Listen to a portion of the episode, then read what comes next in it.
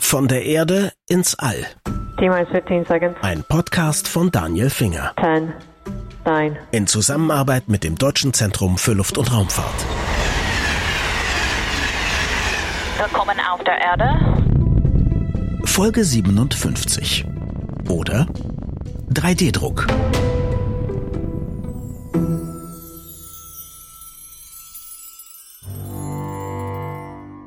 Wir leben in großartigen Zeiten. Meistens ist es uns nicht bewusst, aber vieles, was wir aus den Klassikern der Science Fiction kennen, wird nach und nach Wirklichkeit. Computer für die Hosentasche, Maschinen, mit denen wir sprechen können, Videotelefonie und jetzt auch der Materialisator. Das ist nur ein Name aus der Zukunftsliteratur für eine Maschine, die auf Kommando Dinge herstellt. Sicher, in den Romanen hat man eine Maschine und sie stellt alles her, was man möchte. Essen, Kleidung, Maschinen und so weiter. Soweit sind wir noch nicht. Aber 3D-Drucker stellen Dinge her. Wenn man sich geschickt anstellt, äußerst beeindruckende Dinge. Künstliche Muskeln und Sehnen etwa, Schiffsschrauben für Containerschiffe, funktionierende Schusswaffen oder künstliche Steaks. Natürlich, einige dieser Dinge sind stark experimentell und man braucht für jedes der Dinge eine eigene Art Drucker, aber es geht. Um ein altes Sprichwort zu gebrauchen, das Beeindruckende ist nicht, wie gut der Bär tanzt, sondern dass er überhaupt tanzt. Um Bären geht es in dieser Folge nicht, aber um 3D-Druck. Und Xenia Königke vom DLR-Institut für Systemleichtbau erklärt uns, welche Materialien man heute dafür verwenden kann. Ja, das sind mittlerweile tatsächlich sehr viele. Also das, was für den meisten am bekanntesten ist, ist natürlich der Kunststoff 3D-Druck. Grundsätzlich kann man 3D-Druck aber in drei Kategorien einteilen. Das ist zum einen der metallische 3D-Druck, wo dann viel mit Lasersinterverfahren gearbeitet wird. Das ist der Kunststoff 3D-Druck. Und wir nennen das dann immer in internationalen Präsentationen Others, also andere Materialien. Und da ist wirklich von mittlerweile Naturfasern wie Woll über Basalt bis hin zu Wachs, das habe ich zum Beispiel auch schon bei einem Juwelier gesehen, ist mittlerweile wirklich fast alles möglich. Und im Kunststoff 3D-Druck sind es primär thermoplastische Materialien, also sprich die Kunststoffe, die man auch so aus dem Alltag kennt. Es gibt aber auch schon Ansätze, dass dort zum Beispiel auch Harze vergrippt werden können. Am Ende des Tages ist es halt immer nur das Aufschmelzen von Material, außer jetzt beim Lasersintern, und das Ausbringen eine Düse und dann eben die Schichtweise oder der schichtweise Aufbau einer Struktur. Und da haben es sich die Wissenschaftler und Forscher nicht nehmen lassen, wirklich alles durch so eine Maschine durchzujagen und auszuprobieren, was geht. Und mittlerweile ist da wirklich vom klassischen Kunststoff über Metall bis Wachs, Holz und andere Naturfasern wie Basalt oder Hand einiges möglich. Und es gibt nicht nur unterschiedlichste Materialien, sondern auch zahlreiche Verfahren. Also die beiden bekanntesten ist natürlich das Explosionsverfahren, wo eben Material aufgeschmelzen wird und dann durch eine Düse rausexplodiert wird. Kann man sich so ein bisschen vorstellen wie bei einer Heißklebepistole, wo man auch den Klebestift in der Pistole hat. Ist vergleichbar mit dem Filament, was man dort eben einbringt. Und das wird dann aufgeschmolzen und rausexplodiert. Die andere Variante ist das Lasersintern. Das kann sowohl ein Kunststoffpulver als auch ein Metallpulver sein. Es gibt es auch im Keramikbereich zum Beispiel. Und dort hat man dann quasi eine Wanne voll mit Pulver und mit einem Laser wird darüber gefahren und die Struktur entsteht quasi aus dem Pulverbett, also wird aus dem Pulverbett hochgezogen. Und es gibt natürlich auch noch andere Verfahren, die dann schon in die Richtung Tape-Degen sind, wo eben Materialien ausgebracht werden, die dann angeheizt werden und abgelegt werden und so eben eine Verbindung ausbauen. Und das Ganze ist natürlich auch mit, mit Granulat möglich. Da packen man eben quasi Plastikkugeln in den 3D-Drucker beziehungsweise in die Aufschmelzeinheit rein. Die werden aufgeschmolzen und dann ist es quasi genauso wie beim mit Filament. Darüber, dass 3D-Druck unschlagbare Vorteile für die Raumfahrt hat, habe ich mich mit Volker Schmid unterhalten. Viele kennen ihn als Missionsleiter der Missionen Cosmic Kiss, Blue Dot und Horizons, aber die wenigsten wissen, dass er gelernter Feinmechaniker ist. 3D-Druck im Weltall hat grundsätzlich erstmal den Vorteil, dass man das Rohmaterial da hochschickt und die Bauteile und Strukturen dort oben per Druck erzeugen kann. Diese dadurch nicht die Startlasten oder auch andere Einflüsse überleben müssen, sondern wir können im Endeffekt leichter bauen und vor Ort praktisch auf die Gegebenheiten Rücksicht nehmen, was vieles in der Qualifikation erleichtert. Also mit anderen Worten, man braucht diese ganze Qualifikation zum Start und zum Überleben der Weltraumbedingungen nur teilweise. Ja, vor allen Dingen die harschen Startbedingungen mit einer Rakete belasten ja feine, kleine, empfindliche Bauteile und das würde wegfallen sozusagen. Jetzt muss man noch unterscheiden. Einerseits gibt es drahtbasierte Druck Druckvorgänge und andererseits pulverbasierte Druckvorgänge. Zum Beispiel auf der Internationalen Raumstation ist ja von der Firma Made in Space schon länger ein Kunststoffdrucker, ein ganz normaler Filamentdrucker im Einsatz. Das dient so als Technologiedemonstration. Geht das überhaupt? Was kann ich da drucken? Wie lange dauert es? Ist es Einsatz? Bereit. Stichwort Werkzeuge, Schraubenschlüssel, wie lang hält's? Ja, es ist natürlich Kunststoff, es ist kein Metall, ja, damit weniger Standzeit, weniger Widerstandsfähigkeit für solche Bauteile. Das macht's nicht ganz einfach. Ein Metalldrucker soll auch auf die Raumstation kommen, um dort eben auch Technologien zu demonstrieren und um früher oder später auch Ersatzteile in Metallqualität herzustellen, die man dann öfter benutzen kann. Aber wie wird im All gedruckt werden? Pulver zum Beispiel kann man sich dort schwer vorstellen, denn unter Schwerelosigkeit ist es ja nicht ganz einfach, Pulver Druckverfahren zu realisieren. Also hier könnten sich eventuell die drahtbasierten Verfahren durchsetzen. Das wird sich zeigen. Auf jeden Fall braucht man eine Art von Laser, also hohe Energiedichten auch, um diese Metalle miteinander zu verschweißen sozusagen, um dieses Auftragsverfahren oder ALM-Verfahren dann zu machen. Und auch dann eine entsprechende Klimatisierung, Absaugung Luftreinigung, das kann man alles auf der internationalen Raumstation wunderbar ausprobieren, um dann für spätere Langzeitmissionen vielleicht solche Verfahren anwenden zu können und nutzen zu können. Das darf ja auch nicht ausfallen. Also von daher ist da noch viel Forschungsarbeit zu leisten. Und dann natürlich, wie gesagt, der exploratorische Einsatz auf Planetenoberflächen, auf der Mondoberfläche, entweder robotisch äh, mit mobilen 3D-Druckeinheiten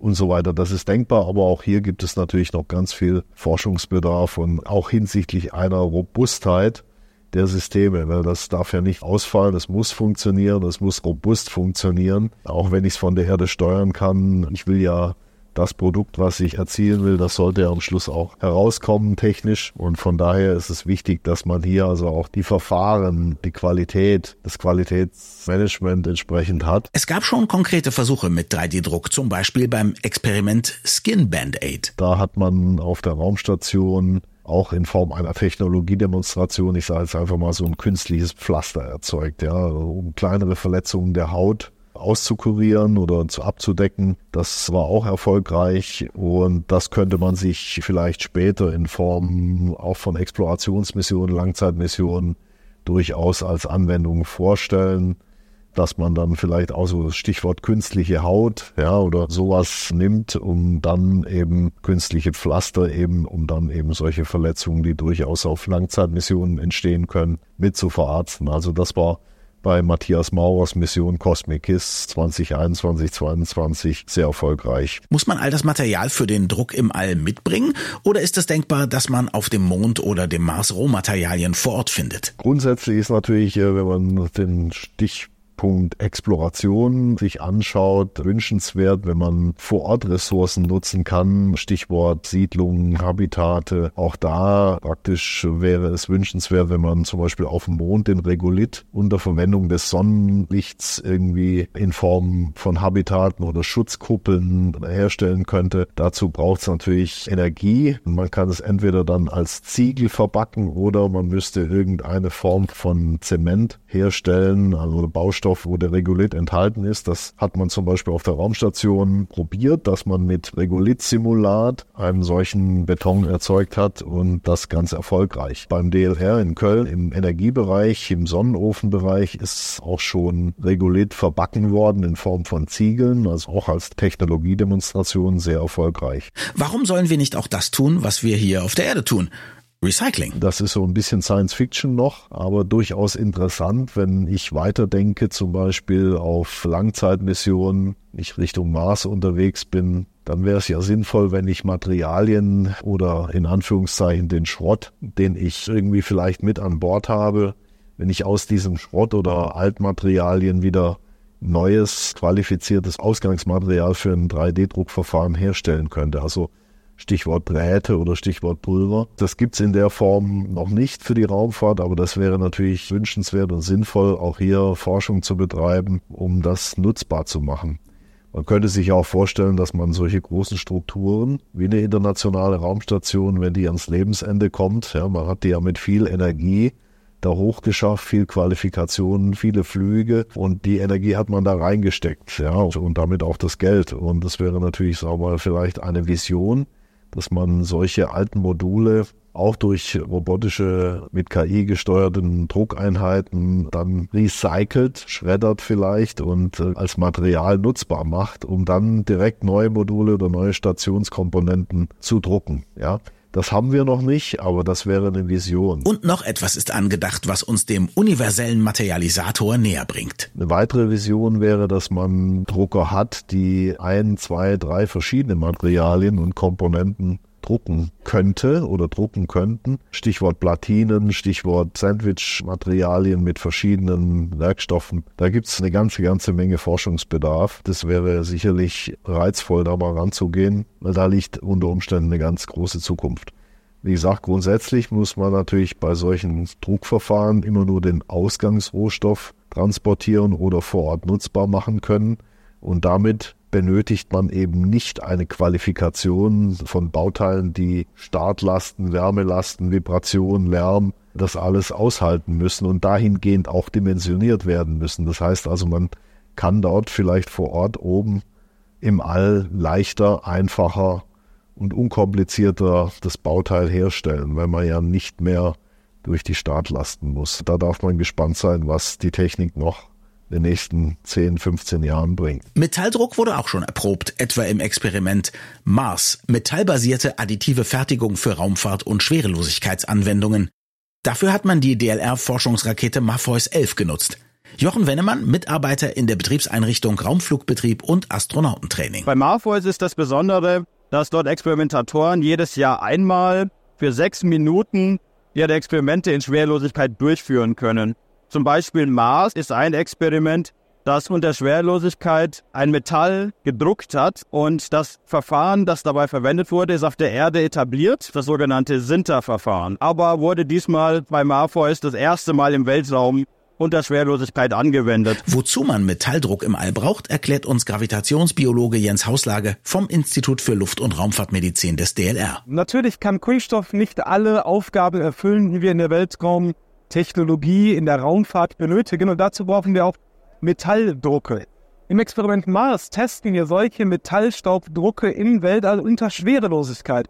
Und die Schwerelosigkeit ist da das größte Problem, wenn Sie sich vorstellen, Sie haben Stäube, die in Schwerelosigkeit zu einem 3D-Modell verarbeitet werden müssen. Diese Experimente hier in Mars geben uns natürlich dann Aufschluss, was wir verbessern müssen und wie wir diese Technologie perfektionieren für den Weltraum. Auch wenn es irgendwie am coolsten ist, ganze Bauteile 3D zu drucken, geht es manchmal nur um Verstärkungen oder Ergänzungen für bereits bestehende Teile. Additive Funktionalisierung nennt sich das. Xenia Königke. Additive Funktionalisierung beschreibt die Kombination aus einer Grundstruktur, die mittels einem konventionellen, etablierten, kosteneffizienten Verfahren hergestellt wurde, mit der additiven Fertigung. Bei uns im Kontext primär mit der faserverstärkten additiven Fertigung. Insgesamt kann es aber jede Art der additiven Fertigung sein. Und die Idee dahinter ist, dass man nicht 3D-Druck als die Technologie nimmt, die alles substituiert, was jemals da gewesen ist, sondern dass man sie eben dort einsetzt, wo sie ihren größten Mehrwert bietet. 3D-Druck, auch großskaliger 3D-Druck, ist einfach in vielen Prozessen noch deutlich zeitaufwendiger und deutlich langsamer, als es etablierte Prozesse sind, mit denen es große Strukturen schnell fertigen kann und auch die Kompetenz über den Fertigungsprozess selbst. Welche Fehler können entstehen? Wie kann es die beheben? Wie schlimm ist so ein Fehler? Muss ich das Bauteil wegschmeißen oder reicht es, wenn ich da irgendwie in der nächsten Lage dann was anderes mache? Diese Kompetenz ist im Unternehmen da und die müsste für den 3D-Druck im großskaligen Bereich dann natürlich auch neu aufgebaut werden. Das kostet einfach Zeit und da muss äh, viel Erfahrung einfließen und dementsprechend kostet es dann auch Geld. Und die additive Funktionalisierung ist einfach ein Ansatz, großskalige Strukturen mit etablierten Verfahren zu fertigen, für die die Kompetenz in-house vorhanden ist, wo man Erfahrung mit hat, was schnell geht, was etabliert ist, was kosteneffizient ist. Und die Funktion, die man dann braucht für das Bauteil, die bringt man nachträglich additiv auf. Das heißt zum Beispiel auch, dass man eine Grundstruktur im großen Stil fertigen kann. Und dann sagt man zum Beispiel, okay, diese Struktur braucht jetzt diese Funktionalität, dann muss der Haken nach rechts sein und dann bringt man das eben auf und dann nimmt man das gleiche Bauteil und sagt, ja, hier muss er aber nach links sein.